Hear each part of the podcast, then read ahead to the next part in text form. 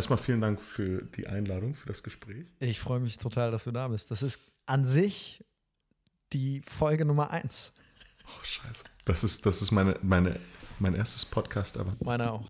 Ähm, eigentlich wollte ich dich als erstes fragen, ob du dich kurz vorstellen magst. Einfach nur, einfach nur sagen, wer du bist, woher du kommst, von welchem Planeten du auf diese Erde gefallen bist. Warte, lass mich, lass mich, eine, lass mich eine, eine, eine Engelskarte ziehen. Ähm, eine Engelskarte ziehen, wofür ich. Freizügigkeit habe ich gezogen. Das ist schlecht. das passt ziemlich gut, würde ich sagen.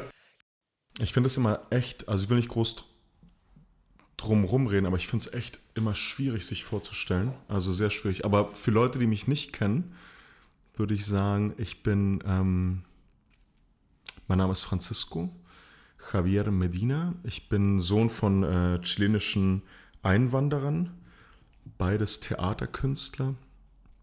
Ich bin in der DDR geboren, in Chile aufgewachsen und ähm, habe den Mauerfall miterlebt, was spannend war. Und beruflich habe ich äh, vor über 20 Jahren den Beruf des Schauspielers ergriffen.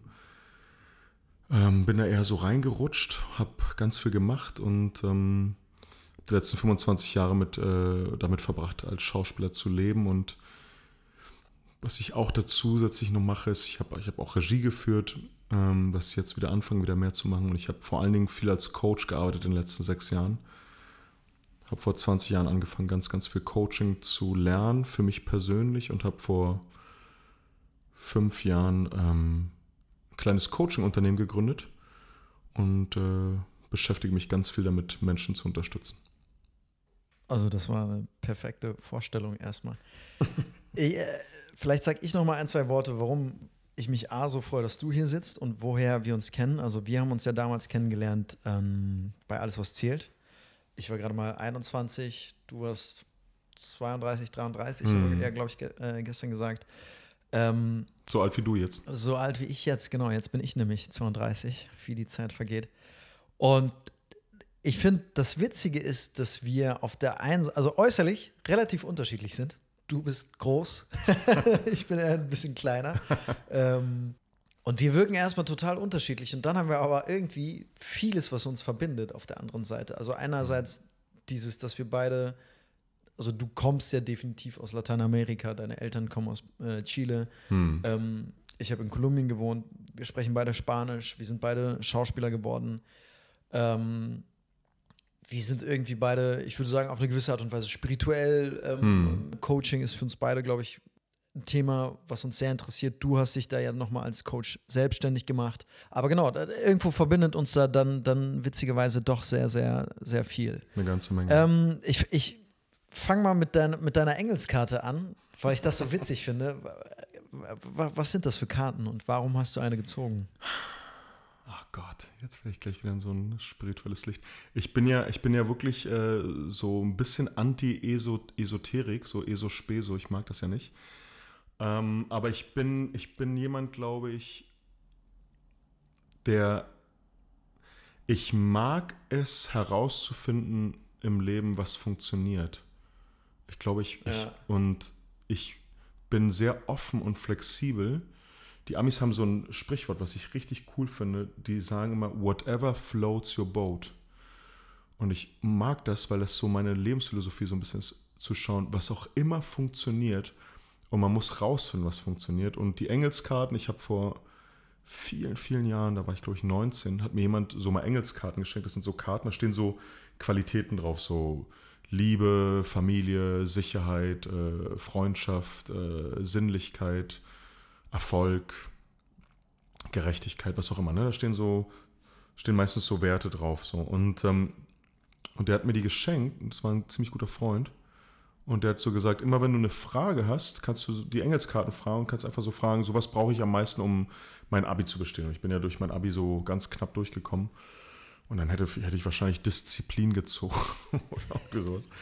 Und irgendwie, ich fand das, ich hatte damals, fand, habe nicht viel von gehalten, aber es war ein Geschenk und ich war dankbar. Mhm. Und ich habe die ersten Fragen so gestellt und habe gemerkt, dass die Antworten witzigerweise, obwohl es 90 Karten sind, immer sehr passend waren und die immer ziemlich, ziemlich genau auf den Punkt waren, so was ich gerade brauche. Und deswegen habe ich mir angewöhnt, ab und zu so zu, mich zu fragen, was brauche ich denn gerade in diesem Moment in meinem Leben am meisten, um XY zu erreichen.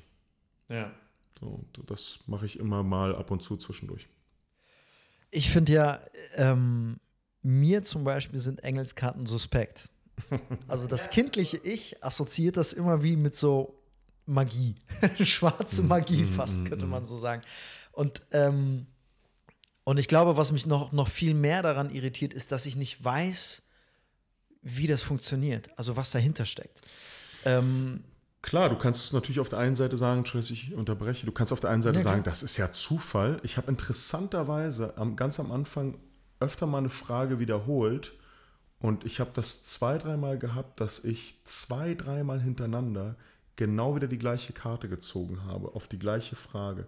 Und das war für mich so eine Bestätigung. Jetzt kannst du sagen, das ist einfach ein unfassbarer Zufall. Äh, Engelskarten ist vielleicht auch ein bisschen irreführend.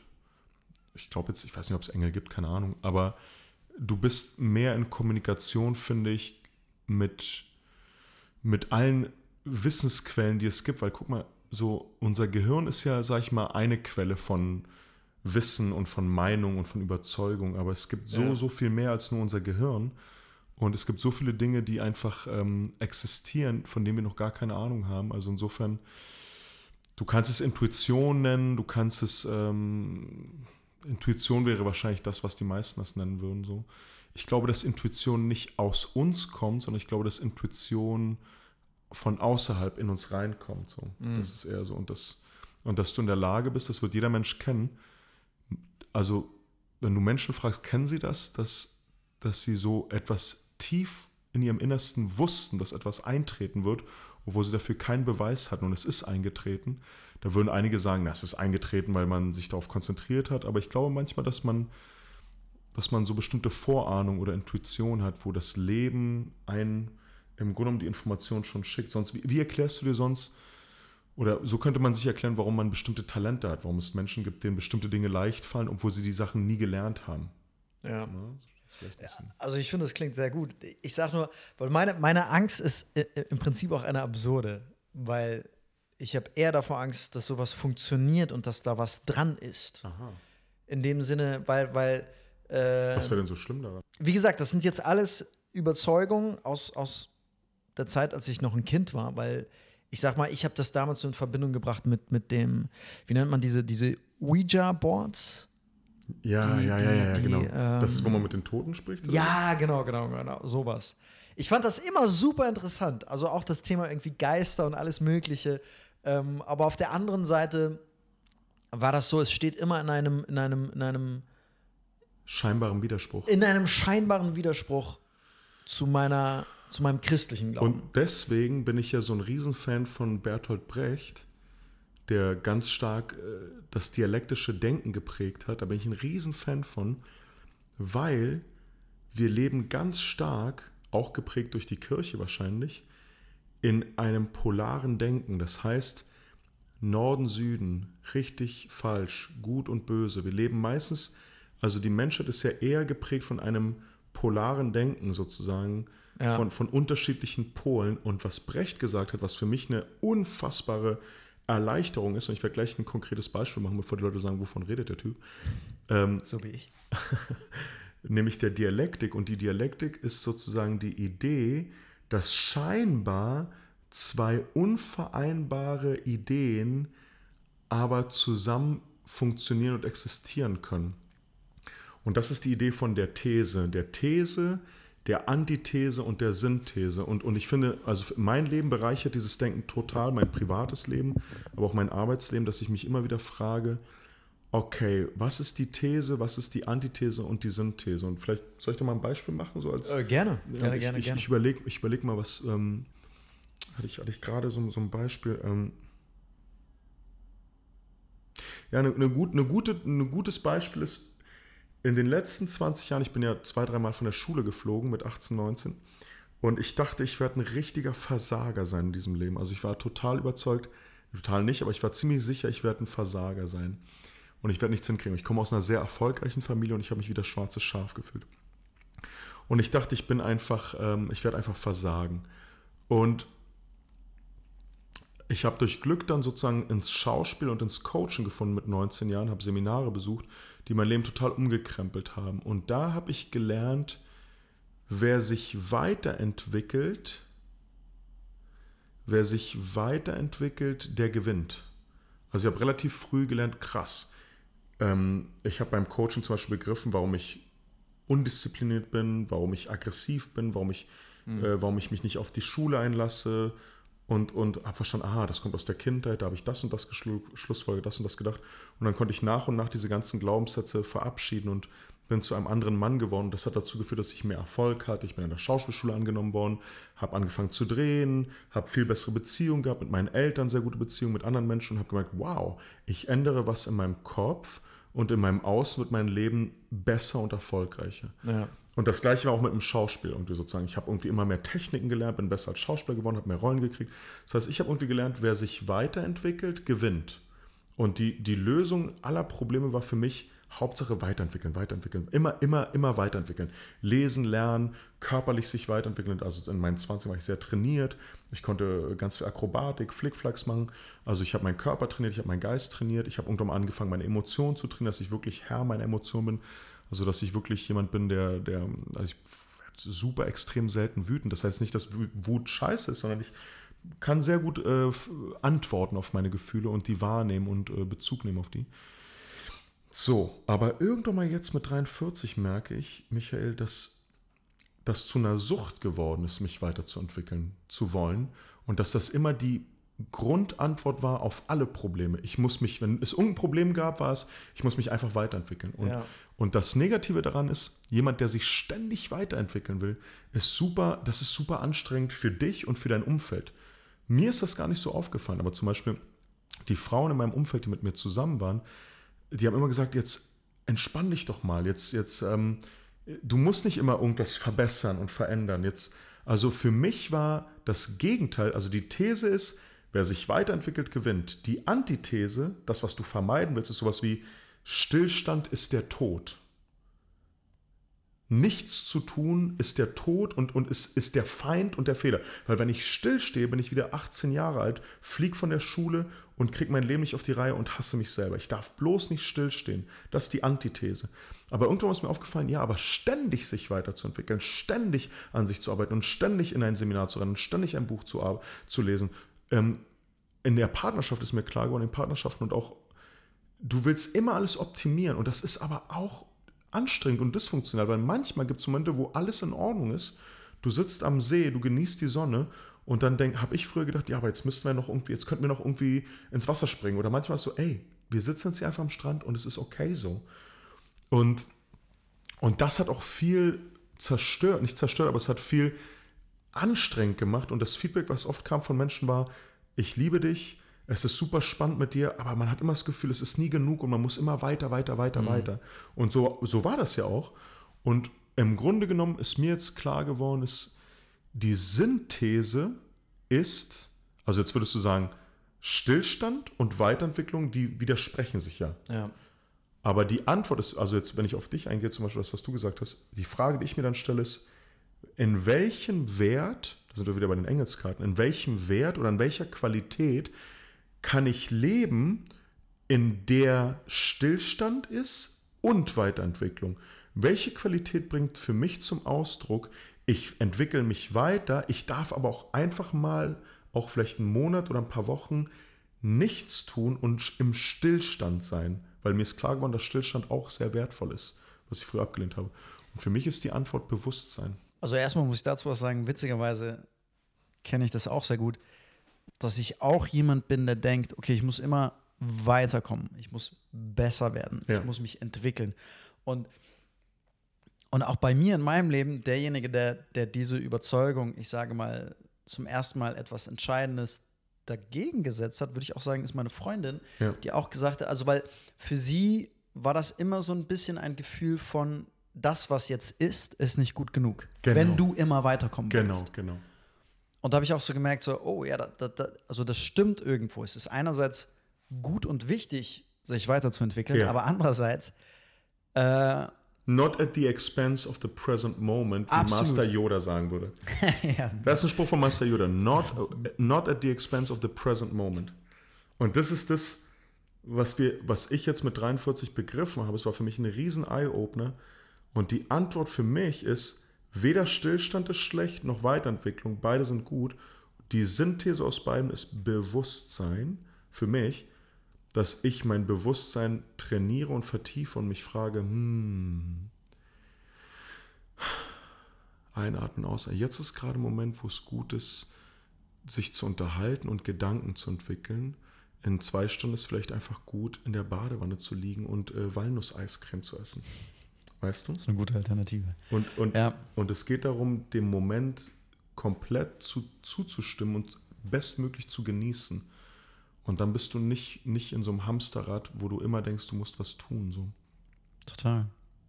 Und ich glaube, das ist die Lösung für mich. Also das ist so ein Beispiel für These, Antithese, Synthese. Also das ist ganz spannend. Also das ist auch das, was ich in der Coachingarbeit mache, immer wieder zu untersuchen, weil, weil wir leben in einem polaren Denken, wo wir denken, das geht nicht, du kannst nicht beides machen. Doch, du musst nur rausfinden, und das finde ich sehr spannend, das ist ein, ein Gedankenakrobat, also eine, eine Gedanken, wie nennt man Akrobatie, ein, Ein akrobatischer Gedanke. ein akrobatischer Gedanke, danke. und, und ich finde Denken wunderbar. Ich liebe ja Denken.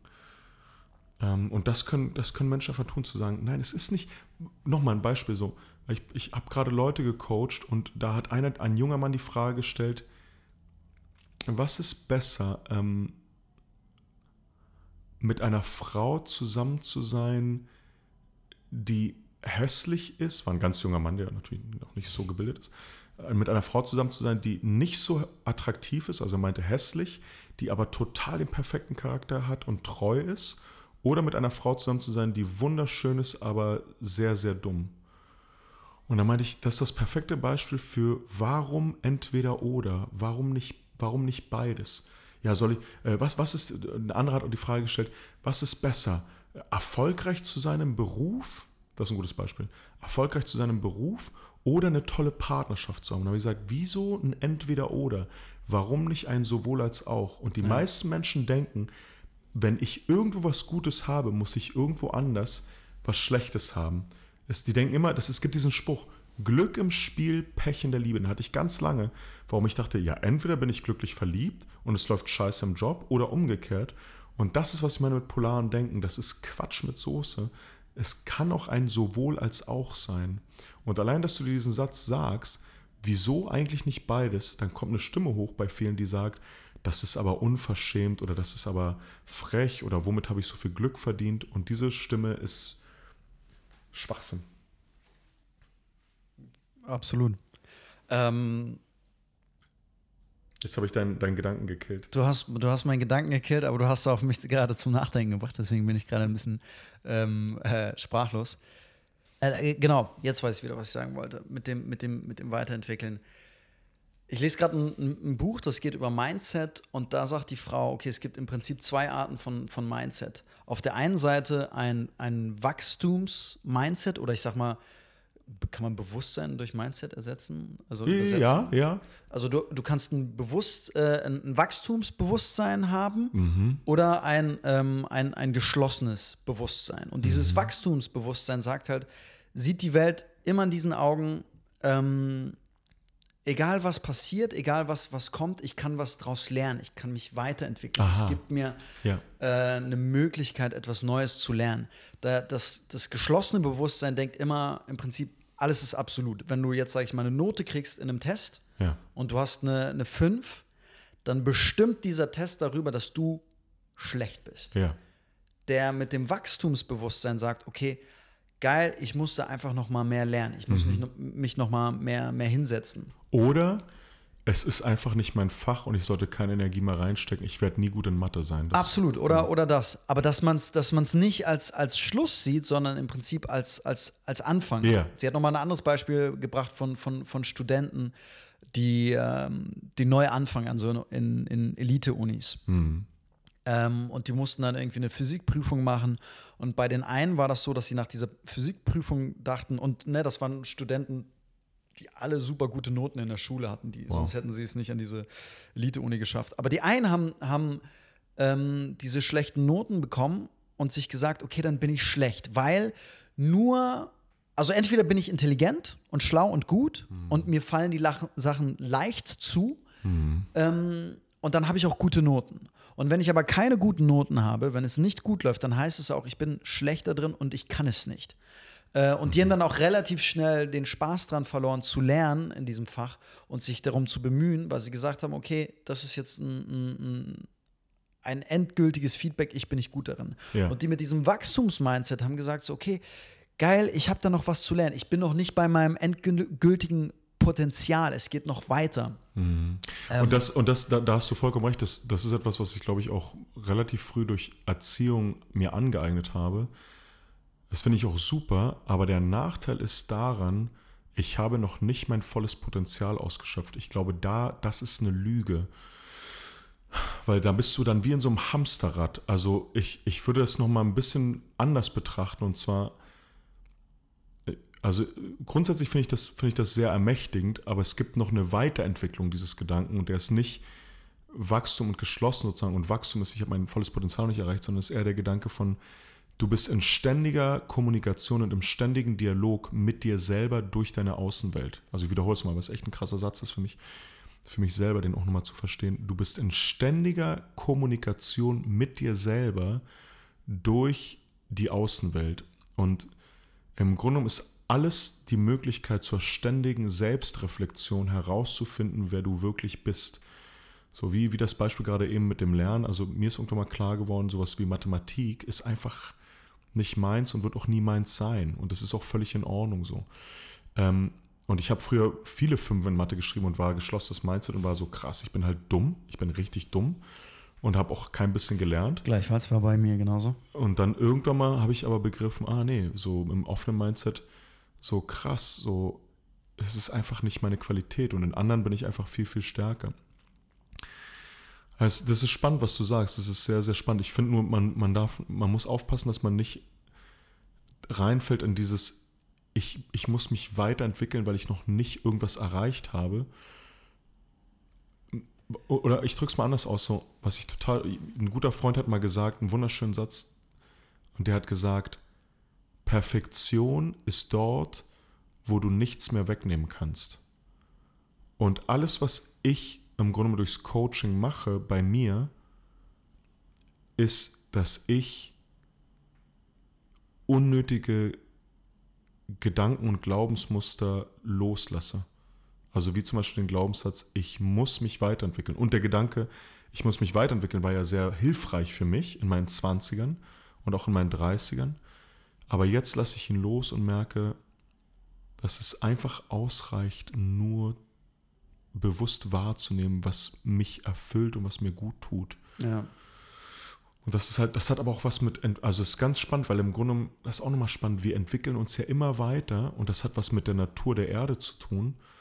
So, das Problem ist, dass wir Dinge, glaube ich, missinterpretieren. Also, wenn einer irgendwie 1000 Euro verdient, die meisten wollen dann 1500 verdienen. Und wenn sie das erreicht haben, wollen sie 2000 Euro verdienen. Und dann geht es also, der, die Natur des Menschen, insbesondere des Mannes, ist oft die, dass er mehr, mehr, mehr, mehr, mehr will. Und wir, wir, ich glaube, wir verwechseln manchmal mehr Ergebnis mit Weiterentwicklung. Aber Weiterentwicklung ist nicht immer nur mehr Ergebnis. So. Ja. So, also du musst halt bedenken, das war für mich unfassbare Inspiration, wir haben ja dieses heliozentristische Weltbild sozusagen, die, die, die Erde dreht sich um die Sonne und die ganzen Planeten. Und das wird ja immer aufgezeichnet als die Sonne ist in der Mitte. Und die ganzen, diese ganzen neuen Planeten, Pluto ist ja jetzt aktuell kein Planet mehr angeblich, die drehen sich um die Sonne. Ja. Aber in Wirklichkeit ist die Sonne nicht an einem festen Platz, sondern die Sonne bewegt sich auch immer mehr raus aus dem Universum, weil das ganze Universum die ganze Zeit sich expandiert. Das heißt, die Erde ist keine Kugel, die sich um die Sonne dreht, sondern die Erde ist wie, wie so in so, einer, in so einem Spiralflug um die Sonne herum die ganze Zeit, was sich die ganze Zeit expandiert. Also das, unser, unser, unser Sonnensystem expandiert die ganze Zeit. Und im Grunde wir sind wie ein Raumschiff, die Erde ist wie ein Raumschiff, Absolut. was immer weiter rausfliegt und nicht immer an der gleichen Stelle ist. Und so kannst du erklären, dass es gibt keine Routine. Alles ist immer neu. Alles ist in ständiger Weiterentwicklung. So. Voll. Nochmal zu dem, äh, abschließend nochmal zu dem Mindset. Also erstmal, ich stimme dir vollkommen zu mit dem, ähm, mit dem, was du gesagt hast. Und der Gedanke dahinter ist auch nicht, dass ich mich quasi weiterentwickeln muss, mhm. sondern dass ich es kann. Also, ah, dass, mir, ja. dass mir das immer eine äh, ähm, quasi mir eine Einladung gibt, mich zu entwickeln, dass da noch, mm. dass ich da noch Potenzial habe. Mm. Nicht, mm. Es geht nicht um das Muss, weil ich zum Beispiel, ich bin jemand, äh, ich habe leider, glaube ich, festgestellt, ich habe häufig ein geschlossenes Mindset. Mhm. Was sich nur durch, durch, durch äh, Angst, sag ich mal, entwickelt hat, wo ich denke so, ah fuck, wenn ich aber, also bei, bei mir ist es auch so, entweder, entweder bin ich gut oder ich bin nicht gut. Mhm. Ähm, und wenn ich das dann mache, dann muss ich gut sein. Und wenn es aber nicht klappt, dann war ich schlecht. Wenn ich jetzt, sag ich mal, ein Spiel verloren habe, dann ist der erste Impuls äh, häufig, okay, ich kann das nicht. Aha. Ich bin nicht gut in diesem Spiel. Ähm, wo ich gemerkt habe, dass mir das natürlich auch total viele Dinge verbaut, wenn ich mit diesem, mit diesem Ansatz daran gehe. Zuerst zu denken, okay, ich kann es nicht, bin nicht gut da drin. Hm. Und für mich war das nochmal total gut zu sehen, okay, nein, du, du musst dir immer wieder sagen, ähm, das ist quasi eine Einladung nochmal was zu machen. Natürlich, wenn du es wenn sowieso, spannend, wenn du sowieso nicht machen willst und wenn es sowieso nicht dein Ding ist, dann kann man das auch sein lassen. Aber das kenne ich sehr gut, weil ich komme ja aus einer Familie, meine Eltern waren ja sehr erfolgreich und auch im Schauspielbereich und ich wollte immer unbedingt extrem genial sein. Das war für mich eine unfassbare Bürde und ein Druck. Ähm, aber was für mich total gut funktioniert, zum Beispiel, ich bin jetzt Unternehmer geworden mittlerweile. Ja. Und ich habe früher, ich war mit 18, war ich Punk. Also ich hatte nichts mit Geld am Hut. Ich habe Geld fand ich scheiße. Unternehmer fand ich scheiße. Und mittlerweile bin ich Unternehmer. Also wir, wir sind auch sehr erfolgreich, auch finanziell erfolgreich. Ähm, es funktioniert richtig gut. Und interessanterweise macht mir das riesigen Spaß, Unternehmer zu sein. Und das hätte ich niemals, das hätte ich niemals gedacht. Und ich bin zum Beispiel jemand, der auch extrem gerne ähm, verkauft. Ich ja. verkaufe wahnsinnig gerne. Und das hätte ich niemals, niemals gedacht. Ich fand Leute, die verkaufen, richtig doof. Früher richtig doof.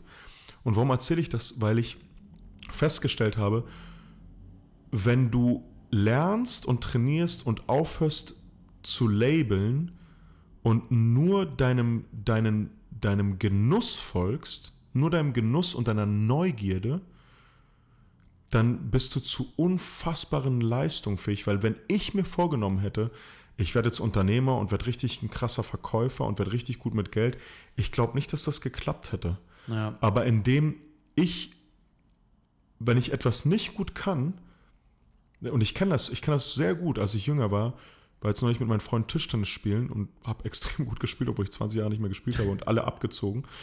Ähm, und der eine hat auch gefragt, ey, wieso, wieso spielst du so krass, obwohl, ne? Und ich meinte, und der Grund war, ich wollte nichts beweisen mit dem Spielen. Ja. Ich wollte nicht irgendwie mir oder anderen beweisen, dass ich geil bin, sondern ich hatte einfach eine absolut kindliche Freude am Spielen. Und wenn Bälle nicht auf der Platte aufgekommen sind, war ich einfach nur neugierig, warum die nicht aufgekommen sind und habe mich gefragt, was du gerade gesagt hast, oh, wie muss ich den Ball spielen, dass er auf der Platte noch gerade so aufkommt.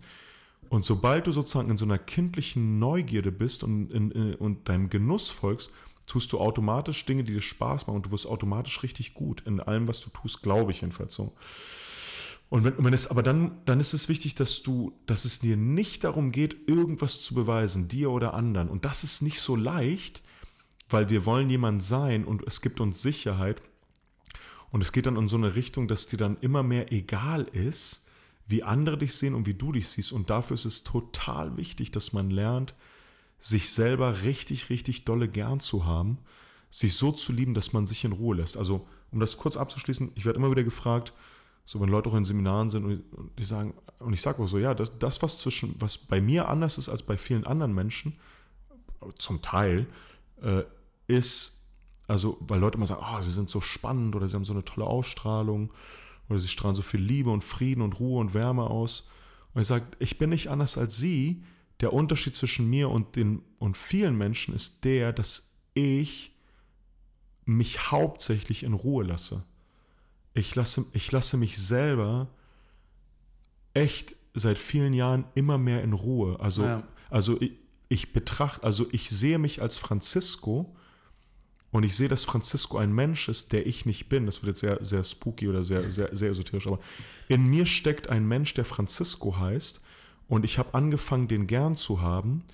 Und ich bin aber auch mehr als nur Francisco. Ich bin mehr als meine Gedanken, ich bin mehr als mein Körper, ich bin mehr als meine Gefühle, ich bin mehr als meine Erfahrung. Ich betrachte den mit ganz viel Liebe und ich lasse den in Ruhe. Ich kritisiere Francisco nicht mehr, sondern ich gucke nur, wenn was nicht funktioniert. Hm, hat nicht funktioniert. Was muss ich denn anders machen, dass es funktioniert? Und indem ich Francisco in Ruhe lasse, funktioniert ganz viel, weil wenn ich ihn runter mache, fühlt er sich schlecht, er, hat schlechte Gefühle, es funktioniert nicht, es ist ganz viel Stress, es ist ganz viel Angst. Absolut. Ja, und, und das ist ein Training. Also das ist ein Training, was mir auch nicht immer leicht fällt, aber ich bin ja jetzt auch 43 Jahre lang. Ich mache das jetzt seit 25 Jahren im Grunde genommen. Und es war auch so eine Weiterentwicklung. Dieses Training, sich, also wirklich sich selber zu lieben, ist ein unfassbar spannendes Training, weil da würde ich die Frage mal an dich geben, über die ich immer wieder nachdenke fallen dir berühmte Menschen ein auf der Welt, die ein Ausdruck sind von echter, gesunder Selbstliebe? Das ist eine schwierige, schwierige Frage. Ähm,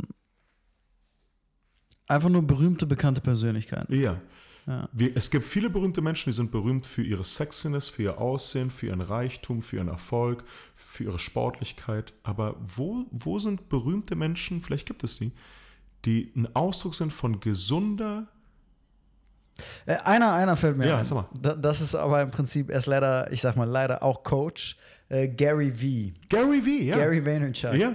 Der Typ ist, also weil, weil ich, ich muss gerade so drüber nachdenken und ich habe so das Gefühl gehabt, alle, die mir einfallen, von denen ich denke, dass sie irgendwie cool mit sich sind, ich muss irgendwie an Robert Redford denken. Robert Redford wäre für mich zum Beispiel, ja. Würde das ist aber jemand, der nicht mehr in der Öffentlichkeit steht. Stimmt, aber Robert Redford ist jemand, der das für mich ausstrahlt. Ja, genau, das für mich auch. Das ist ein Typ, der, der ich habe das Gefühl, der ist zufrieden mit, mit, mit, mit sich. Aber ich musste, als ich an ihn, an ihn dachte, muss ich so denken, der hat, glaube ich, irgendwo in, in was weiß ich, in den Rocky Mountains oder so, hat ja. er sich ein geiles Holzhaus gebaut, wie er einfach nur da sitzt an der Veranda und lächelt. Und ich dachte mir so, ja, Robert Redford ist jemand, der mit sich zufrieden ja. ist. Aber der, der steht halt nicht mehr in der Aber der, der stand lange in der Öffentlichkeit. Ja, lange, lange, das, das stimmt, aber.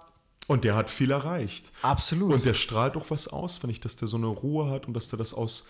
Der, der, hat, der hat so viele Preise, weil ich, Entschuldigung, ich unterbreche mich kurz. Ja, ich habe neulich so ein geiles Interview gesehen mit Matt Damon und das hat es für mich auf den Punkt gebracht. Matt Damon hat ja einen Oscar gewonnen für Good Will Hunting für bestes Drehbuch mit 26 oder 25 oder 24 Jahren. Also war extrem ja, zusammen mit äh, Ben Affleck. Ben Affleck, genau. Und, und er, ist, er meinte, er ist nach Hause gegangen in der Oscar-Nacht mit seiner Freundin. Seine Freundin ist eingeschlafen und er saß noch im Wohnzimmer mit diesem Oscar und er fing an zu weinen, weil ihm bewusst geworden ist, wie was für ein Glück er hat. Nicht, dass er den Oscar gewonnen hat, sondern dass ihm klar geworden ist, er war total traurig, weil er dachte, zum Glück habe ich ihn gewonnen, weil ich wollte, er wollte immer diesen Oscar gewinnen, er wollte immer erfolgreich sein. Er meinte, er hat sich vorgestellt, stell dir vor, ich wäre erst 85 Jahre alt geworden, hätte nie den Oscar gewonnen, hätte mein Leben lang aber versucht, einen Oscar zu gewinnen und hätte ihn mit 85 bekommen für bestes Lebenswerk oder was auch immer, mhm. um dann zu merken, was ich jetzt mit 24 merke, dass das nur eine scheiß Goldstatue ist. Was ja nicht wichtig ist. Und die überhaupt nicht fucking wichtig ist. Ja, ja. Und dass das überhaupt, dass das zwar schön ist, aber es hat keinen fucking Wert. Das hat überhaupt keine Tiefe. Und, und, er, und er war richtig so, er hatte richtig so Panik. Er dachte, zum Glück habe ich das Ding gewonnen, weil er meinte, um ein Haar hätte ich mein ganzes Leben lang dem hinterhergejagt. Witzig, das ist eine ziemlich äh, große, große Erkenntnis, tatsächlich. Ich hatte mal, äh, wir waren ja zusammen bei, bei Patsy Rodenberg. Ja, das ja. ist ein, ein, eine Schauspiellehrerin aus England und die meinte auch so, ja, alle wollen immer die Preise und das ist alles so wichtig und bla bla bla. Aber wer, wer hat denn letztes Jahr den Oscar gewonnen? Bester Schauspieler. Weiß, sie so, weiß keiner mehr. Und ich stand auch dann da so, Alter, ich habe absolut keine Ahnung. So. Ja. Ich glaube, jetzt weiß ich es noch, weil es, weil das äh, Joaquin Phoenix war, aber das war, glaube ich, noch dieses Jahr. Ja, genau. Ähm, aber das Jahr davor schon habe ich keinen Bock. Kein, keine Ahnung. Keine Ahnung. So, ich, äh, es stimmt, es ist absolut Schall und Rauch. Es ist ähm, Schall und Rauch und es ist irrelevant. Ja, ja. Volle und, Kanne. Und wir, wir jagen dem, dem hinterher, weil wir wollen eine Bedeutung haben, weil wir glauben, wenn wir jemand sind, und da sind wir wieder bei dem Labeling, wenn du richtig gut spielst, schauspielst und das wird anerkannt von der Branche, dann bin ich jemand, dann liebe ich mich. Und wir haben ja beide die Erfahrung gemacht, Also ich kann es für mir behaupten, so vor, bei mir war es vor, bei mir war es endgültig vor 2000, ich glaube es war 2016 oder 15, 2015 war es, da hatte ich das große Glück, ich war, ich war in Italien und habe gecoacht und da war der Präsident der Film- und Fernsehvereinigung der USA, äh, Washington hieß der, also wirklich so der Präsident, so ein ganz wichtiger Typ. Mhm. Und da waren so ganz viele Models, so international und ganz viele berühmte Leute. Und ich habe gecoacht, Schauspieler, und da waren, da waren die drinne und die waren alle total begeistert von mir. Die haben mich, mir zugejubelt. Ich habe, ähm, und da habe ich gedacht, krass, ich bin im Fernsehen, ich bin berühmt, ich werde wiedererkannt auf der Straße, ich habe viel Geld, äh, schöne Frauen wollen mit mir was essen gehen. ähm, ich habe schon gecoacht. Leute haben mir täglich gedankt, haben gesagt, durch dein Coaching liebe ich mich selber mehr, ich bin glücklicher geworden, ich bin erfolgreicher geworden. Also ich hatte ganz viel Anerkennung, ich hatte ganz viel Liebe, ich hatte ganz viel Geld, ich hatte äh, äh die Möglichkeit mit schönen Erfolg. Frauen, Erfolg. Ich ja, hatte ja, alles, alles, alles, alles, alles. Und, und, und, und wirklich durchgehend Anerkennung, Liebe und Umarmung und, und also auch ehrlich, ne? also Menschen, die mir mhm. wirklich dankbar waren fürs Coaching oder durch das Schauspielen auf der Straße. Und ich stand da und habe aufs Meer rausgeguckt und habe mich mit meiner, mit meiner Szenenpartnerin getroffen, mit der ich an, an, an, einem, an einer Szene gearbeitet habe. Und wir haben an einem freien Tag vier Stunden lang geprobt, während die anderen am Strand waren, weil ich Bock drauf hatte. Und da meinte sie aber, Francisco, was willst du denn eigentlich? Wo soll das hinführen? Und das hat mich total getroffen, die Frage, weil mir ist klar geworden, wenn ich so weitermache, werde ich irgendwie mega, mega reich sein, mega berühmt, mega beliebt, äh, werde eine schöne Frau haben. Aber ich dachte mir so, aber was ist wirklich wichtig im Leben? Und das ist mir klar geworden, was wirklich wichtig im Leben ist, ist äh, für mich Liebe und Erfüllung sozusagen. Und es gibt nichts für mich, was Liebe und Erfüllung aufwerten, also was, was dem gleichkommen kann. Das ist alles, alles schön zu haben. Und also ich bin sehr dankbar, dass ich auch diese, immer noch äh, sehr viel Erfolg habe. aber, aber die persönliche Erfüllung und zu lieben ist für mich unendlich mal wichtig. Zu lieben, also, was du tust. Total. Ich habe, ähm, das hat eine, eine, eine, Frau neulich auch gesagt, so letzten Endes geht es darum, dass du, dass du in deinem Leben, also weil ich dachte auch so, shit, Alter, was, was ist eigentlich wichtig und was jage ich eigentlich gerade hinterher? Ja, genau. Wo, wo, warum mache ich das eigentlich? Und die, die meinte so, ähm, am Ende, wenn du dich über Erfolg und all diesen Quatsch definierst, stehst du dann doch irgendwie mit, mit, mit leeren Händen da. Und ja, ist, so. Wenn, du, wenn du am Ende dastehst und du hast, du hast ein gutes Verhältnis zu deiner Familie, du mhm. hast ein mhm. gutes Verhältnis zu deinen Freunden, du hast noch Menschen um dich rum in deinem Leben, mit denen du gerne zusammen bist, die, die, die dich leben, die du ja. liebst. Ähm, und wenn du ein gutes diese, Verhältnis hast zu dir selber. Zu dir selber, absolut. Ähm, dann, dann hast du eigentlich Erfolg gehabt. Dann, das ist so, absolut Erfolg. Und ich dachte so, fuck, ja, das stimmt. Ich meine, klar, ähm, die, die ganzen Grundbedürfnisse, dass du was zu essen hast und ein Dach über dem Kopf und so, das ist auch wichtig. Gar keine Frage. Ähm, aber es geht halt einfach nicht um diesen Reichtum, nicht um dieses ja. Berühmtsein, um, um den Erfolg zu haben. Ähm, das, ist, das ist nicht das Wichtigste. Was, was für mich, also was ähm, mir nichtsdestotrotz auch immer irgendwo wichtig war und auch noch wichtig ist, merke ich. Also ich glaube, das ist einer der großen Reisen, die ich gerade durchmache, ähm, die Dinge, die ich tue, zu tun, weil sie mir am Herzen liegen, ja, weil ich so merke, so es macht Spaß. Also weil auch wenn ich jetzt sage, okay, ich bin Schauspieler und wenn ich mich frage, warum bin ich eigentlich Schauspieler? Hm. Ähm, und die eine Seite ist definitiv die, ähm, weil, weil es mir unglaublich viel Spaß macht zu spielen, wenn ich dann spiele. Mhm, ähm, mhm weil ich mich da tatsächlich einfach lebendig fühle. Äh, das, das macht wirklich Spaß. Es ist, glaube ich, auch nichts, was ich jetzt den ganzen Tag machen muss und mm. immer tun muss. Aber das Spielen an sich ist mega geil. Da hast Aber recht. auf der anderen Seite ist es trotzdem auch so, ich kann nicht verleugnen, dass dieses Bild, das zum Beispiel, wie oft habe ich mich vorgestellt auf der Bühne im, im Chinese Theater und gewinne gerade den Oscar und gebe meine, meine Dankesrede und sage, ja, danke Mama und ich danke den und ja, wen, wen muss ich alles danken und dieses, dieses nach außen hin erfolgreich sein und es geschafft haben und berühmt sein und, und reich sein. Ähm, dass das auch irgendwie immer wieder ein Bild ist, dem ich, dem ich hinterherjage, ähm, wo ich aber merke, mit der Zeit, A, okay, ähm, ich bin 32, in welche Richtung entwickle ich mich? Ähm, und B, ist mir das eigentlich, warum ist mir das so wichtig? Also was steckt da Das ist eigentlich eine sehr dahinter? geile Frage. Warum ist das eigentlich so wichtig? Und ich glaube, eine der Ähm. Antworten für mich war lange, weil ich bedeutend sein wollte, weil ich dachte, wenn ich bedeutend bin, werde ich geliebt. Und da sind wir wieder bei dem, was wir am Anfang gesagt haben. Ich komme aus einer Familie zum Beispiel, die sehr, sehr erfolgreich ist. Und ich habe so gedacht, wer bedeutsam ist in der Gesellschaft und was erreicht, der wird geliebt. Und das, das ist Quatsch mit Soße. Und also es, du wirst, du wirst immer nur dann geliebt, für wer du bist, nie für das, was du tust oder erreicht hast, sozusagen. Und, und das, ich glaube, als Gesellschaft ist das etwas, was wir lernen dürfen. Und ich meine, deswegen haben wir auch so viele Probleme weltweit, glaube ich, weil es ist immer wieder für mich interessant, so ich, ich glaube, als wir haben so, so einen riesigen Technikvorsprung mit den iPhones, mit der, das, was wir gerade machen, mit, mit den Mikros gerade. Also wir sind ja so eine fortgeschrittene, fortgeschrittene Spezies, also was, was wir erreicht haben in, in, in den letzten 100 Jahren, ist ja absolut beeindruckend mit den Flugzeugen, mit, mit Telefon, mit der Technik. Aber uns selber wirklich im Bewusstsein zu leben, nicht Sklaven unserer Ängste und unserer Bedürfnisse zu sein, sondern so innerlich frei zu sein und in Liebe mit uns selber, das, da, das stehen wir gerade am Anfang sozusagen. Absolut. Und ich weiß, das klingt alles total kitschig, aber es, ist, es könnte nicht wahrer sein. Ähm, letzten Endes. Es ist, es klingt wirklich, es klingt wie so ein Spruch, den man auf äh, sich an der Küche irgendwo hinschreibt. Aber es stimmt letzten Endes. Es Mhm. stimmt wirklich. Es ist, es ist zu 100 Prozent wahr. Ich habe gerade übrigens, wo du gesagt hast, warum will ich erfolgreich sein, weil ich, weil für mich das bedeutet, dass ich geliebt werde, habe ich mich gerade nochmal gefragt, warum will ich erfolgreich sein? Also was, was steckt für mich noch letzten Endes dahinter? Und da war wieder das, das, ähm, das Ding mit dem geschlossenen Mindset, weil mir das den Beweis dafür gibt, dass ich gut bin, wenn ich erfolgreich bin. Das, das beweist dann, okay, ich bin gut. Und deswegen müssen die Dinge auch sofort klappen. Wenn sie nicht sofort klappen, dann ist es ein Gegenbeweis dafür oder der Beweis dafür, dass ich nicht gut bin. Und dann wäre die, die Frage Was spannend. total absurd So, ist. wie, wer, wer hat dir gesagt, dass du nicht gut bist? Also, ja, das ist eine gute Frage. Da, da müsste ich jetzt nochmal länger drüber nachdenken.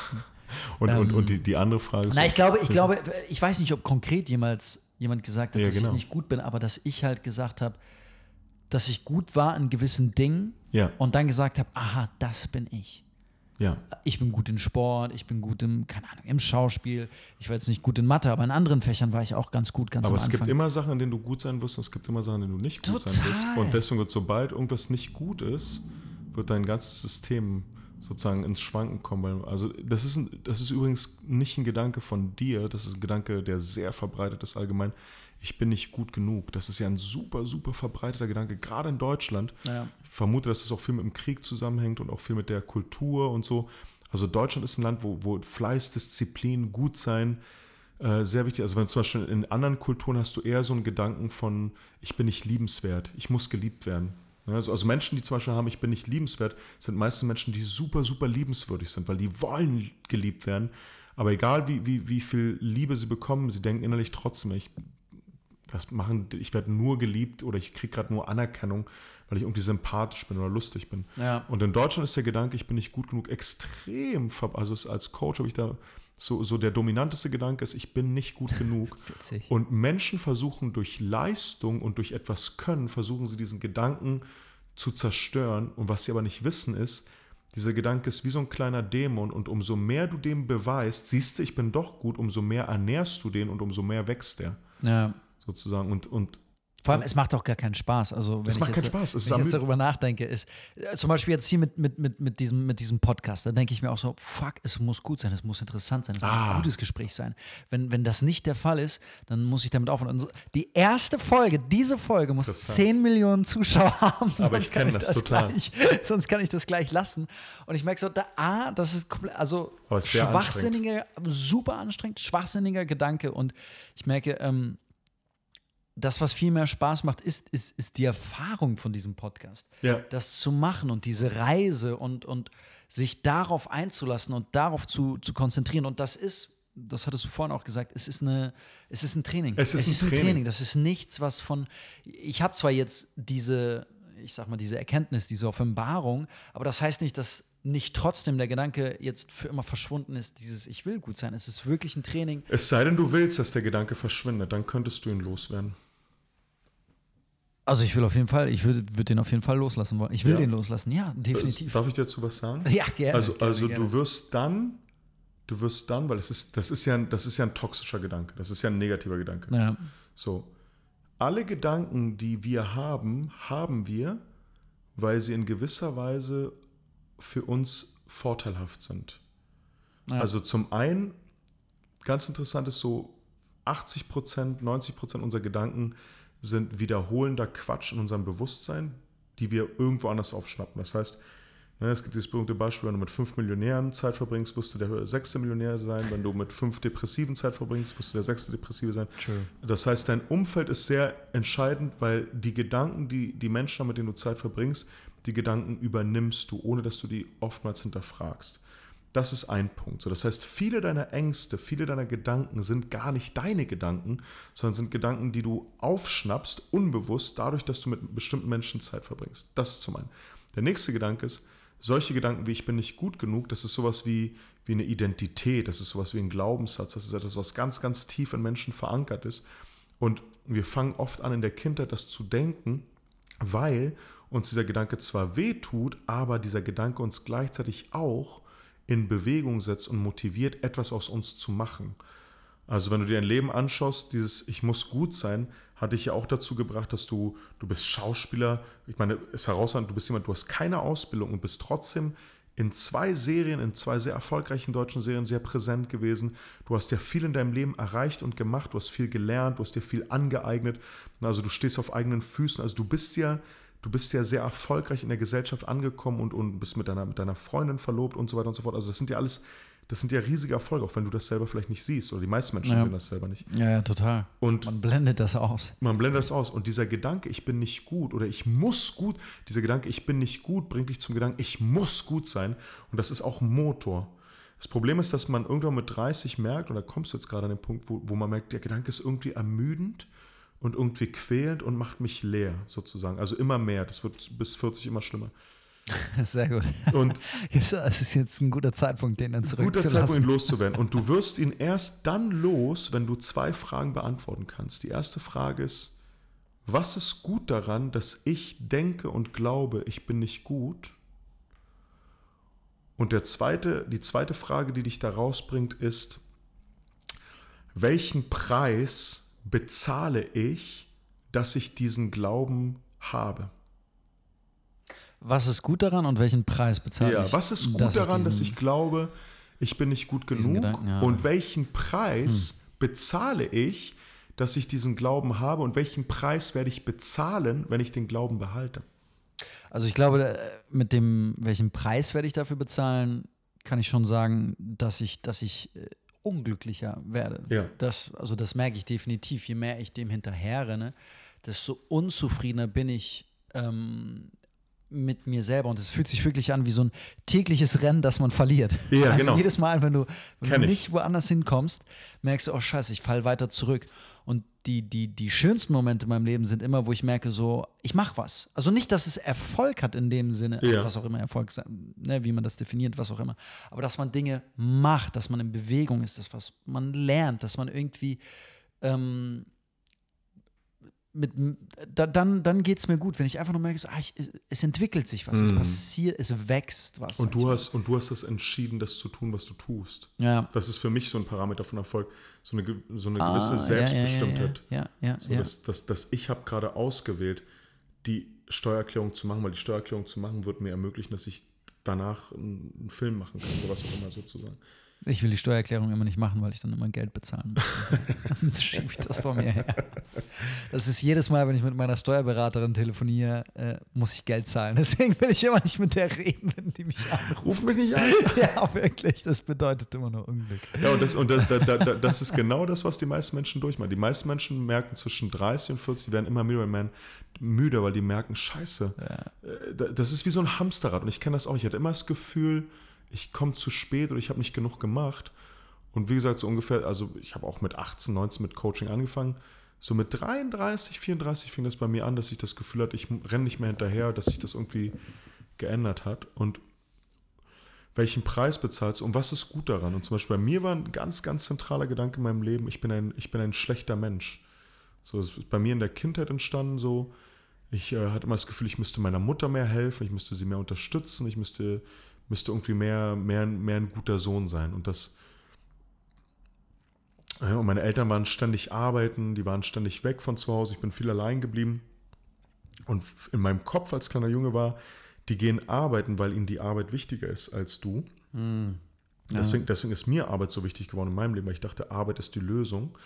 Und das andere ist, na, die gehen lieber zur Arbeit, weil irgendwas stimmt nicht mit mir. Wahrscheinlich, ich bin halt zu schlecht. Ich hatte immer schlechte Zensuren in der Schule, dachte ich, wenn ich bessere Zensuren in der Schule hätte, dann würden sie wahrscheinlich mehr Zeit mit mir verbringen. Oder wenn ich irgendwie ein, wenn ich irgendwie ein gutes Kind wäre. Und deswegen wollte ich immer irgendwie gut sein. Ich wollte immer gut sein. Und dieser Motor hat mich auch sehr gut sein lassen. Er hat mich super empathisch werden lassen. Ich habe ganz viel gelernt. Ich bin erfolgreich geworden. Aber es war immer wie in so einem Hamsterrad. Und als mir klar geworden ist, das klar geworden ist, ist das auch nicht von heute auf morgen weggegangen, weil die innere Stimme sagt, lass uns weiterdenken, dass wir schlecht sind, weil dadurch, dass wir gedacht haben, wir sind schlecht, haben wir trainiert, wir haben unseren Körper trainiert, mhm. wir haben unseren, unsere Schauspieltechnik trainiert, wir haben Coaching gelernt, wir haben gelernt, gelernt, gelernt, gelernt, gelernt und dadurch sind wir erfolgreich geworden. Das heißt, dieser Satz, ich bin nicht gut, ich bin schlecht, ich bin nicht liebenswert, ist so ein starker Motor, dass der uns immer weitermachen lässt und wir glauben, wenn ich nur XY habe oder kann, dann wird alles gut sein.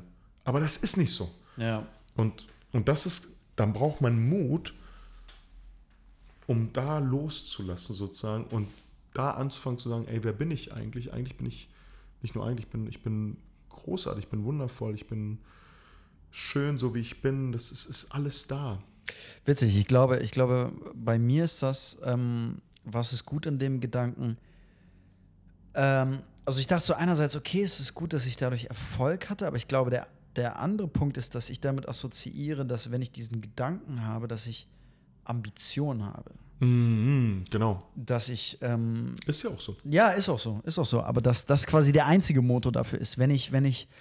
Ähm und jetzt, und jetzt stell mal die Frage: Wenn Menschen keine Ambition haben, was hast du bisher über die gedacht, was mit denen passieren wird?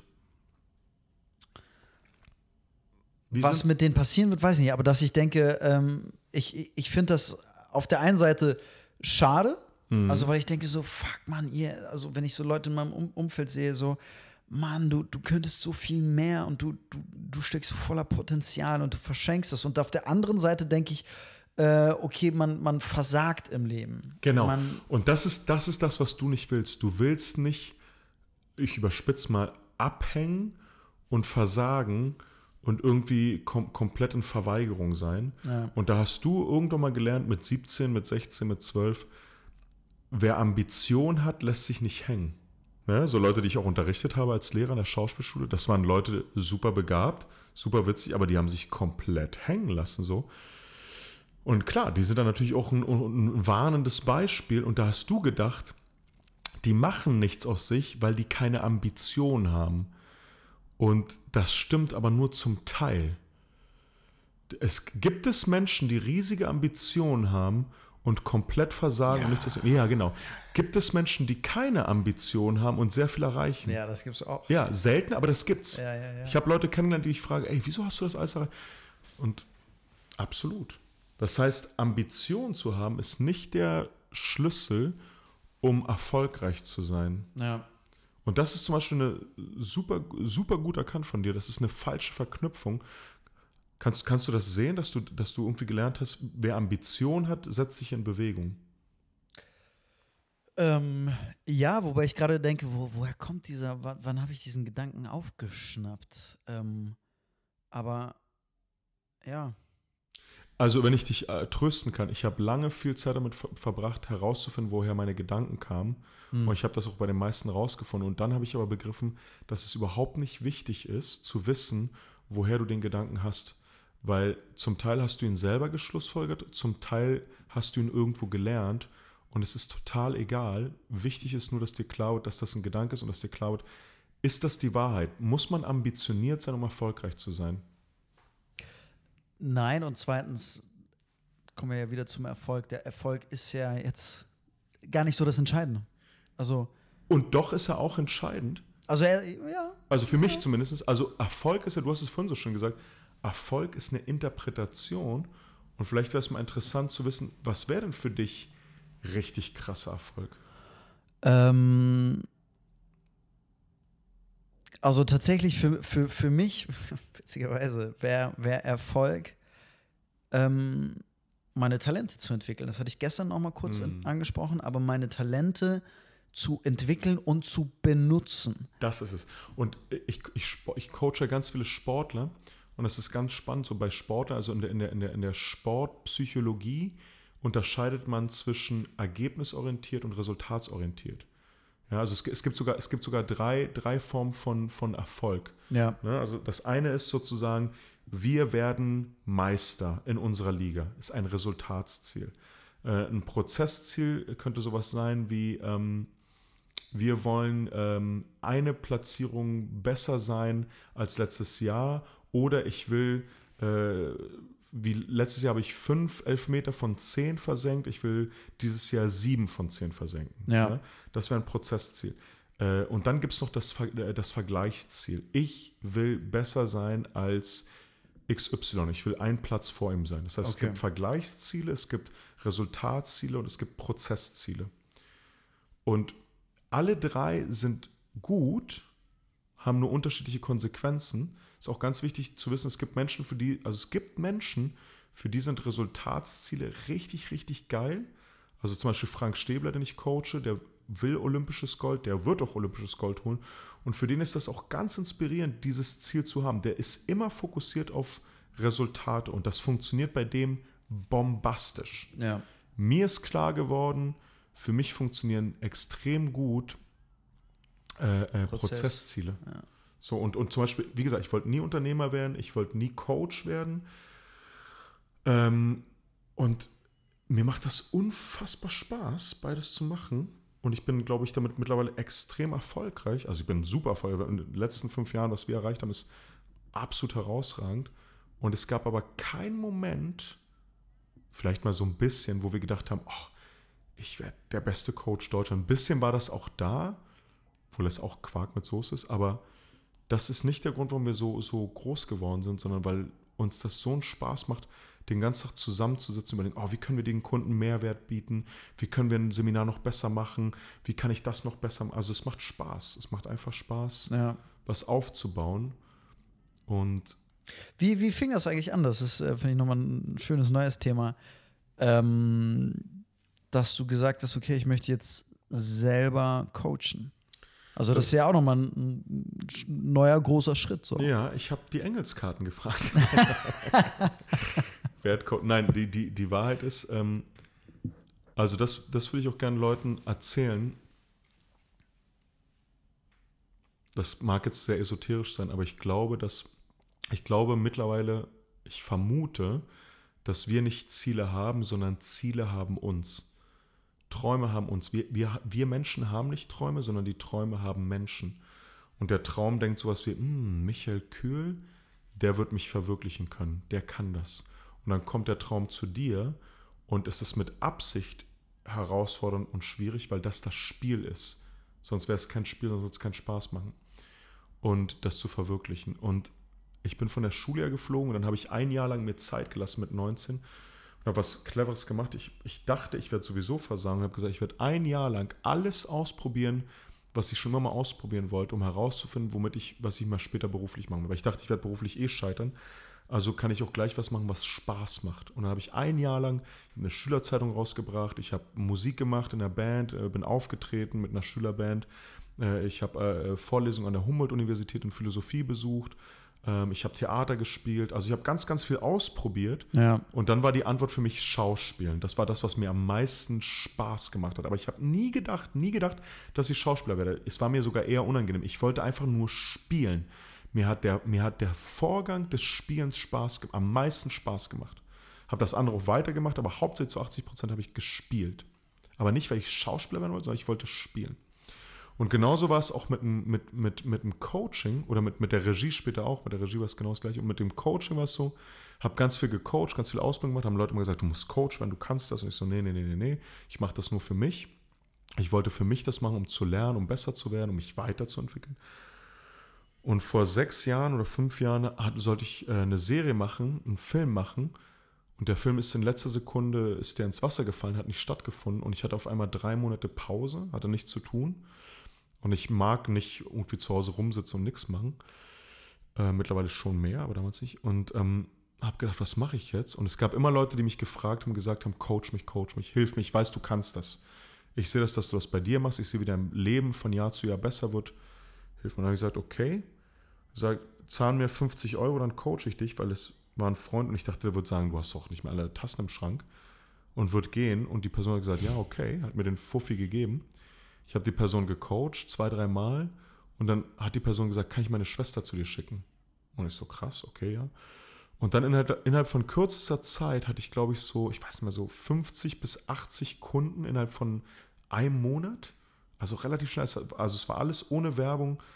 Es war so Mund zu Mund vorbei. Also auf einmal kamen ganz, ganz viele Leute und ich habe in meinem Wohnzimmer von 10 Uhr morgens bis 20 Uhr im Stundentakt Leute gecoacht und es war voll, voll, voll das erste Jahr. Und ich bin sehr gläubig. Das ist, glaube ich, auch nochmal was, was uns verbindet. Also du bist ja ganz offiziell sozusagen äh, durch die Kirche gegangen, ich ganz inoffiziell. Ich bin ja weder evangelisch noch katholisch, ich glaube einfach an Gott ganz stark. Und ich glaube, dass, dass ich habe davor, die Monate davor, Michael, das war nämlich da, wo ich da in Italien war und alles hatte, so diesen ganzen Erfolg und den Ruhm und alles. Und da habe ich gesagt, was will ich? Und da habe ich gesagt, ich möchte Dinge tun, wo ich das Gefühl habe, ich bin extrem gut darin, das ist mir wichtig. Ich will richtig, richtig gut in etwas sein, das macht mir Spaß. Ich will irgendwie damit die Welt ein Stückchen verändern und Gutes tun für andere. Und ich will dabei so Spaß haben, dass ich die Zeit vergesse. Also ich will, ich will Dinge tun, wo ich merke, oh fuck, es sind vier Stunden vergangen und ich habe gar nicht gemerkt, wie die Zeit vergeht, weil es so einen Spaß macht. Ja. Und das war es so. Und, und ich glaube, so bin ich dazu gekommen und dann habe ich wie beim Schauspiel angefangen, daraus einen Beruf zu machen. So. Und hattest du aber nie Angst, irgendwie zu, zu scheitern? War das nie? Nein. Das ist ja witzig. Nein, also ich hatte, ich hatte nie. Wie würdest du denn überhaupt Scheitern definieren? Genau. Das ist interessant. Also beim Schauspiel, ich glaube, beim Schauspiel bin ich Schauspieler geworden, weil ich wusste, es ist nicht so leicht. Und ich wusste, ich muss auf eine staatliche Schule. Das war so mein Gedanke. Und ich wusste, ich habe mir geschworen, sobald ich bei meinen Eltern ausziehe, werde ich immer alles selber bezahlen. Das war mir ganz wichtig. Und das habe ich geschafft. Und deswegen, ich glaube, ich habe immer als Schauspieler gearbeitet, was auch ein Erfolg ist, weil das die wenigsten tun, weil ich habe gewusst, ich muss Geld verdienen mit dem Beruf, weil ich will nicht, dass meine Eltern mir irgendwie Geld geben. Das habe ich bei anderen gesehen. Das fand ich mal ganz schlimm. Ja. Und ich wusste, ich, und, und deswegen habe ich immer einen Job als Schauspieler gefunden, weil ich weil für mich gab es nur, es muss funktionieren. Das war die eine Seite. Es muss funktionieren. Aber ist nicht, je, je, je mehr es muss, desto größer die Angst zu scheitern? Also wäre jetzt nämlich bei mir so. Aber ja, aber, aber nicht, nicht, wenn es keine Option ist zu scheitern. Für mich war Scheitern keine Option. Ja. Also für mich war es keine Option, dass ich bei meinen Eltern klingel und sage, ich brauche Geld. Das war für mich, also für mich gab es nur die Option, ich muss, ich muss irgendwie damit Geld machen weil ich wusste, ich werde nicht im Büro arbeiten, ich werde nicht in der Kneipe arbeiten. Also für mich war das alles keine Option. Ich habe gesagt, ich hm. war so stolz, ich war so, ich habe diesen Beruf erlernt, ich werde nur mit Schauspiel Geld verdienen. Und weil Leute sagen, ja, das setzt mich unter Druck. Ich finde Druck nicht schlimm, weil Druck, Druck entlarvt, was du wirklich willst. Und ich wollte spielen und ich wollte damit Geld verdienen. Und beim Coaching war es genau umgekehrt. Da war eher so ein Gedanke von, wow, das macht totalen Spaß und es geht den Leuten richtig gut, die mit mir arbeiten. Also ich habe ja gesehen, wie die Leute rausgehen aus den Coachings und wiederkamen. Ja. Und die haben erzählt, wie ihr Leben besser wurde, wie sie weniger Angst hatten, wie sie ihre Partnerschaft verbessert haben, mehr Geld verdient haben, besseren Job, mehr Gesundheit. Und dieses Feedback hat mich so erfüllt, dass ich dachte, ich mache sowas Gutes, dass ich, es mir immer nur darum ging, ähm, dass ich Leuten gut tue. Und dadurch kam der Erfolg von alleine. So. Und äh, aber wo wir schon ein bisschen bei dem Thema sind, gibt es dann überhaupt etwas, wovor du, ich sag mal, Angst hast? Klar. Wo du, wo du, ähm, also was, was? Klar, ganz viel. Ähm, ich glaube nur, das habe ich von meinem Vater gelernt. Mein Vater ist ja mein Vater war ja mit meiner Mutter, die haben sich ja für Menschenrechte eingesetzt und die waren oft in einer Situation, wo die fast getötet worden wären von den Soldaten, äh, von den Faschisten in Chile in Diktatur. Und ich glaube, das habe ich irgendwie mitbekommen bei meinen Eltern. Also Angst bringt einfach nichts. Also irgendwie habe ich so, ich weiß, Angst, also ich kenne das aus meiner Kindheit. Als Kind hatte ich so, so viel Angst, so viel Angst. Ich hatte Angst zu versagen, ich hatte Angst sitzen zu bleiben, ich hatte Angst äh, zu verprügelt zu werden. Ich hatte so viel Angst und diese Angst hat mich so gelähmt, so sehr und ich habe so gelitten drunter. Also Angst, also ich, ich habe, ich sage nicht, dass ich keine Ängste habe, natürlich habe ich Ängste, ja. aber ich, ich weiß, dass wenn Angst da ist, muss ich sofort mich damit beschäftigen, der Angst ins Gesicht schauen, mich damit beschäftigen und einen Weg finden, dass ich mich fokussiere auf das, was sein soll und nicht auf die Angst, weil wenn du dich auf die Angst konzentrierst, du, das bringt gar nichts. Also insofern, ich glaube, ich würde sagen, ich, ich nehme meine Ängste kaum wahr, sondern ich fokussiere mich nur, nur auf was sein soll. Und wenn du dich fokussierst auf was sein soll, dann klappt das auch meistens. Und, und wie gehst du dann damit um, wenn etwas mal nicht klappt oder nicht so gut läuft? Angenommen, keine Ahnung, ihr habt ein Seminar und es sind nicht so viele, nicht so ja, viele Teilnehmer ja, da ja. oder irgendwas. Wie, wie gehst du dann damit um? Ähm, dann, oder wenn du eine, ja, eine geile Rolle ich, nicht kriegst oder was ja, auch immer. Dann, Wie gehst dann, du mit sowas um? Das, was wir am Anfang gesagt haben, ist eine sehr geile Frage. Ich bin, ich habe so ein Vertrauen aufgebaut ins Leben, so ein riesiges Vertrauen. Ich empfinde das Leben als so ein Geschenk und als so ein, als so ein großzügiges Dasein. Ich, ich persönlich, ich rede jetzt nur von mir, hm. dass ich, dass ich weiß, alles ist in Austausch und Kommunikation mit mir. Also ich kann es ja jetzt erzählen, ich hatte, ich hatte ein Angebot mit Orlando Bloom zu drehen und das hat geklappt. Ich habe den Vertrag auch schon unterschrieben gehabt. Ähm, ich sollte eine richtig schöne Rolle drehen mit ihm zusammen und es war immer schon mein Traum, international zu drehen. Ähm, und, und ich hätte eine richtig schöne Rolle gehabt. Wir hatten mehrere Drehtage gehabt. Ich sollte ihn gefangen nehmen und dann sollte er mich gefangen nehmen. Also richtig mit Action und Spannung. Ich sollte so einen Offizier spielen. Richtig tolle Produktion, international. Und dann kam der Anruf eine Woche vor den Dreharbeiten, Corona, Kroatien, wir suspendieren die Dreharbeiten. Wir ja. machen weiter im Oktober, das wäre jetzt. Und jetzt habe ich aber erfahren, dass die das Ganze sehr wahrscheinlich in den USA drehen werden, wegen Corona aus Sicherheitsgründen und die werden komplett den Cast nochmal neu casten, weil die haben europäische Schauspieler gecastet. Ja. Das heißt, sie werden das mit amerikanischen Schauspielern in den USA neu besetzen, sehr wahrscheinlich. Also ich werde die Rolle nicht spielen, leider. Aber interessanterweise war ich keine Sekunde traurig. Früher hätte mich das total depressiv gemacht. Früher, früher wäre ich im geschlossenen Mindset gewesen und wäre so gewesen, das Leben ist scheiße, das Leben ist ungerecht und ich habe es nicht bekommen, weil ich schlecht bin und ich habe es nicht verdient und ich bin ein schlechter Mensch. Das hätte ich früher gedacht. Und heute denke ich, ich glaube, das Leben will mir möglicherweise was damit sagen. Ähm, und ich weiß noch nicht was, aber ich bin ganz neugierig und offen. Und ich weiß, also zumindest weiß ich, ich habe den Vertrag unterschrieben. Das heißt, ich habe mir bestätigt, ich gehöre dahin, dass ich zumindest das hätte spielen können für ja. mein Ego. Und ich habe so ein Vertrauen, dass das Leben irgendwas Schönes für mich bereithält. Irgendwie habe ich so ein Vertrauen ins Leben, dass also wer wer dem Leben Vertrauen schenkt, ich habe mal ein Grieche hat das mal gesagt, so, so ein ganz alter Mann, so ein ganz alter Mann in so einem griechischen Dorf, fand ich total schön der, der war total glücklich und der hat sowas gesagt, wer das Leben liebt, hat Glück. Hm. Und irgendwie habe ich den Satz sehr, sehr geliebt und cool gefunden und dachte mir, ich habe den weiter ausgebaut, sowas von wegen, glücklich ist, wer das Leben liebt. Ja. Also du hast Glück, wenn du das Leben liebst und ihm vertraust und sagst, die, die Juden sagen das, glaube ich, Kismet ist, glaube ich, so, die, ich weiß nicht, ob das, so Kismet ist es, es sollte so sein, glaube mhm. ich. Also Witzig, bei mir, bei mir wäre der Impuls gewesen, wenn, wenn das jetzt mir passiert wäre. Hätte ich, wäre, wäre mein innerer Satz, die Welt ist scheiße und unfair. Ja, das wäre mein alter Satz gewesen. Ja, genau. So mit 33, wär, in deinem Alter mit 32, genau 33 wäre ich am Ende gewesen. Ja, ja. Ich hätte, ich, ich, absolut. Das wäre jetzt bei mir auf jeden Fall der Impuls. Ich hätte, ich hätte gesagt, siehst du, das ist nochmal ein Beweis siehst dafür, du, du genau. dass die Welt unfair ist. und dass ich nicht gut bin und dass, Ja. dass, dass Menschen das wäre scheiße- das wär als zweites gekommen. Als erstes wäre gekommen, die Welt ist scheiße und unfair. Ja, und, und, und, und ich glaube, ich habe ich hab gelernt, dass ich jahrelang schlecht über das Leben gedacht habe. Ja. Und wer schlecht über das Leben denkt, muss Schlechtes erfahren. Oder das, Ja, das ist eine, das ist eine kühne These, die ich dann in den Raum stelle. Ich weiß nicht, ob die stimmt. Aber zumindest ist für mich, wer das Leben liebt, ist glücklich. Und ich empfinde das Leben als sehr, sehr großzügig und als sehr für mich.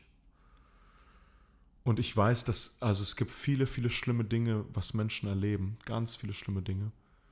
Ähm, aber für mich einfach, ich sage nichts Politisches oder Philosoph, für mich, ich habe das Gefühl, seitdem ich dem Leben mehr vertraue, passieren auch wirklich viele schöne Dinge. So. Ja. So, also zum Beispiel ein anderes Beispiel ist, ich wollte immer auf die Ernst Busch, immer, immer, es war mein Traum. Ich bin damals ganz knapp nicht genommen worden, habe dann in Rostock studiert, was super war. Und ich habe vor vielen Jahren einen Jungen, den du kennst, äh, vorbereitet auf die Ernst Busch, der ist Ja. jetzt genommen worden. Tama, total toller junger Schauspieler. Und Tama hat mich jetzt gefragt, ob ich an der Ernst Busch unterrichten will. Und für mich war das so interessant. Als Student habe ich es nicht geschafft, dann mache ich es jetzt halt als Lehrer. Das ist auch geil. Weißt du, und, und ich merke, es Ja. ist aber auch ein bisschen Ego. Deswegen, im Grunde genommen, ich, ich, das ist so ein bisschen so ein Ego-Traum. Weil eigentlich scheiß drauf, ob ich an der Ernst Busch, das ist wieder das, ich habe an der großen Ernst Busch, der berühmten Schauspielschule, bin ich Lehrer gewesen. Damit gebe ich mir Bedeutung und das ist auch okay. Aber die Frage ist viel wichtiger, habe ich Lust mit Tama ein paar Wochen lang ähm, Kleist einen schönen klassischen Monolog mit ihm zu arbeiten. Und ja, da hätte ich Bock drauf. Also ich glaube, das könnte sehr spannend sein, als Lehrer in einem Raum mit ihm ähm, an einem Monolog zu arbeiten. Ja. So wie wir gerade auch ja sozusagen Ja, ja, diesen kleinen Film machen. Das macht einfach Spaß. Früher, früher hätte ich mir Bedeutung geben wollen. Und heute frage ich mich, macht das Spaß? Habe ich da Spaß bei? Scheitern, Scheitern. Ja, Scheitern, Scheitern ist nur eine Interpretation und Erfolg ist auch nur eine Interpretation. Und ich glaube, ich, das, weißt du, hast mir gerade sehr geholfen. Du hast mir sehr, sehr geholfen. Ich glaube, was ich seit Jahren unbewusst mache, ist, ich glaube, Scheitern und Erfolg ist nicht mehr Teil meines Vokabulars. Für mich ist Teil meines Vokabulars, genauso wie richtig und falsch ist auch nicht mehr Teil meines Vokabulars. Für mich ist Teil meines Vokabulars, erfüllt es mich oder erfüllt es mich nicht? Und wenn es mich nicht erfüllt, dann frage ich mich, wozu mache ich es? Und eine Antwort ist zum Beispiel Putzen, erfüllt mich nicht, muss ich aber machen. Steuererklärung erfüllt mich nicht, muss ich aber machen. Und dann, sobald ich mir das klar mache, mache ich es auch wieder halbwegs ein bisschen mehr gern. Ja. Aber die Frage ist immer, da- du hast mir gerade sehr geholfen. Ich glaube, ich werde bewusst das Wort, Erf- ich kann seit Jahren auch nicht mehr beantworten, was ist eigentlich Erfolg und was ist Scheitern. Im Grunde gibt es das nicht. Es, äh, Scheitern und Erfolg sind nur Worte. Es gibt, das gibt es nicht. Weil es gibt Leute, die gewinnen zwei Oscars und die empfinden sich als Versager. Und es gibt Leute, die gewinnen äh, einen Schauspielpreis in Zittau als bester Schauspieler auf der Zittauer Bühne und die empfinden sich als riesiger Erfolg. Oder die gewinnen einen Preis in der, in der, im Gymnasium als bester Schüler, Schauspielschüler am Gymnasium und empfinden sich als erfolgreich. Also Erfolg und Scheitern ist, ist egal, ist nur, es sind nur doofe Worte. Ist einfach nur, Absolut. was erfüllt mich, ist schon wieder. Was lässt, du hast es so schön gesagt, was lässt mein Herz tanzen? So, was lässt, also neulich hat ein Lehrer zu mir gesagt, der Friedrich von Gedankentanken, der hat gesagt, was ist etwas, was du tust, wo Stunden vergehen und du kriegst nicht mit, wie Stunden vergehen? Weißt du, könntest du bei dir sagen, was, was sind drei, vier, fünf Sachen, die du machen kannst, wo drei, vier Stunden vergehen und du kriegst nicht mal mit, wie die Zeit vergeht? Ähm, ja, könnte ich. Also tatsächlich ähm, Schauspielen, wenn ich es dann mache, Schauspielen tatsächlich. Das andere ähm, mit, mit, mit Menschen reden. Also das, was wir jetzt machen, zum Beispiel. Ähm, also das ist auch einer der Gründe, warum ich gesagt habe, so, boah, ich habe Bock, einen Podcast zu machen, weil ähm, mir macht das total Spaß, mit unterschiedlichen Menschen einfach nur zu reden und über deren, deren Leben zu erfahren und zu erfahren, wie die denken. Finde ich total interessant. Und das, auch das ist wi- witzigerweise wieder ein Moment, wo ich mich lebendig fühle Krass. wenn ich, wenn ich das mache. Ähm, und lebendig zu sein heißt für mich, also letzten Endes darum geht es, das Leben wahrzunehmen. Also diese, diese, diese Chance, die wir haben, zu leben, wahrzunehmen. Und die für mich nehme ich die am meisten wahr, wenn ich mich lebendig fühle, wenn ich mich irgendwie im, im Kontakt mit anderen Menschen und mit dieser Welt fühle. Und das dritte ist, ist eigentlich ähnlich wie mit Leuten zu reden. Das war jetzt gerade, da sollte ich für ein, für ein Seminar, äh, also ein Synchronseminar, das ich selber mal vor drei oder vier Jahren in München gemacht habe, da sollte ich dann für die, ähm, für die Leute im Seminar erzählen, wie kommt man in diese Branche rein. Und mhm. ich habe mir, so, hab mir so ein bisschen das vorbereitet. Also ich habe mir, erst dachte ich so, fuck, Alter, das kann ich doch gar nicht, was soll ich machen? Ich bin dafür nicht ausgebildet. Und dann habe ich mir die Frage gestellt, okay, was hätte mir geholfen? Ganz einfache Frage. Was hätte mir geholfen, wenn ich das gewusst hätte? Und dann habe ich mir einfach so verschiedene Punkte aufgeschrieben, bin da aufgekreuzt ähm, und dann habe hab ich angefangen zu erzählen. Ich wollte nur eine halbe Stunde erzählen und habe, glaube ich, locker über eine Stunde da mit denen gequatscht und mir hat es total Spaß gemacht und ich wollte gar nicht mehr weggehen. Und das Witzige war, dass, und dazu muss ich sagen, das war ein Raum mit Leuten im Alter zwischen 20 und 50, glaube ich. Ähm, und die waren alle total begeistert und ich war total geflasht, weil ich dachte so, warum sind die so begeistert? Aber es hat mir total Spaß gemacht, das zu machen und ich habe es gemerkt, so, bam. Was daran hat dir, hat dir Spaß gemacht? Ähm, tatsächlich den das, was ich weiß, mitzugeben. Ja. Das war ganz, ganz, das Geil. war einfach schön. Einfach den, ich wusste, ich kann denen etwas Du hast dein erzählen. Leben verbessert und erleichtert. Ja, und ich dachte so, wie, wie geil ist das? Und danach hab, haben die, äh, haben mir ein paar Leute aus diesem Kurs nochmal geschrieben und sich bedankt und ich so, what the fuck? Das war total so, was ist hier passiert? Und ich habe aber da gemerkt, geil, das, das macht Spaß. Wenn es etwas gibt, Schön. worüber ich etwas sagen kann, etwas weiß, das Leuten mitzugeben. Hm. Ähm, ja. Und das letzte, das, der, weiß nicht, ob das ganz so dazu zählt, aber ähm, Reisen in der Natur, mhm. draußen zu sein. Total. Also die, die Frage Weil ist das noch ein letzter ja. Punkt auch wieder etwas ist, wo ich mich lebendig fühle, wenn ich draußen bin. Das ist, das ist ein, das ist ein perfektes Schlusswort. Lebendigkeit, weil darum geht es für mich auch. Es geht, also einer meiner Lieblingsautoren, ähm, und jetzt peinlich, weil mir der Name nicht einfällt, äh, Joseph Campbell. Joseph Campbell ist ja so der, der Philosoph von, äh, von George Lucas, der Star Wars gemacht hat. Mhm. Und Joseph Campbell hat dieses Buch geschrieben, äh, der, der Held, der Heros der tausend Gestalten oder tausend Gesichter. Und Joseph Campbell hat so geile Sachen geschrieben. Das ist ein, äh, ich glaube, Soziologe oder Ethnologe, ich weiß nicht. Der hat so 300 Kulturen untersucht und untersucht, was, ähm, was Menschen zu Erwachsenen macht. So, also super spannend. Mega gute Frage. Mega gute Frage. Und der hat, so, der hat so Rituale untersucht bei den Spartanern, die haben ja jemand umgebracht und so. Also so die Indianer sind auf dem Berg und haben Büffel erlegt, um jetzt irgendwie so ein pauschales Beispiel zu geben. So, was macht ein Jungen zum Mann und was macht ein Mädchen zur Frau? Ne? So, und, und es geht immer bei ihm um die Heldenreise. Es geht immer darum, zum, sozusagen seine Heldenreise zu durchleben. Und er hat, ich kann, kann den Quote leider nicht mehr perfekt, aber er hat sowas gesagt: Menschen wollen eine Erfahrung von Leben machen, aber dabei geht es davon, dabei geht es darum, eine, da geht es darum, eine Erfahrung von Lebendigkeit zu machen. Genau, das, das war irgendwie so. Also es geht, Im Grunde, ich meinte, Menschen wollen irgendwie, genau, Menschen wollen irgendwie den Sinn des Lebens finden und den Sinn des Lebens finden und leben.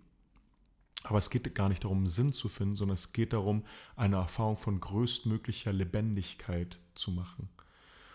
Und das hat mich total berührt, weil ich weiß als Schauspieler, ich bin am Anfang Schauspieler geworden, ich habe nicht gedacht, ich werde Schauspieler, sondern die Erfahrung auf der Bühne, und das wirst du sehr gut kennen, ich habe am Anfang vor keinem Publikum im Pankow mit zwölf Schauspielern einfach improvisiert und diese Erfahrung von Lebendigkeit war so bahnbrechend. Ich habe mich so, also keine Droge, die ich nehmen könnte, könnte jemals so stark sein, ja. außer die Verliebtheit, wie in diesem Moment auf der Bühne. Diese Erfahrung von Lebendigkeit war so enorm intensiv und wunderschön und bahnbrechend und geistessprengend.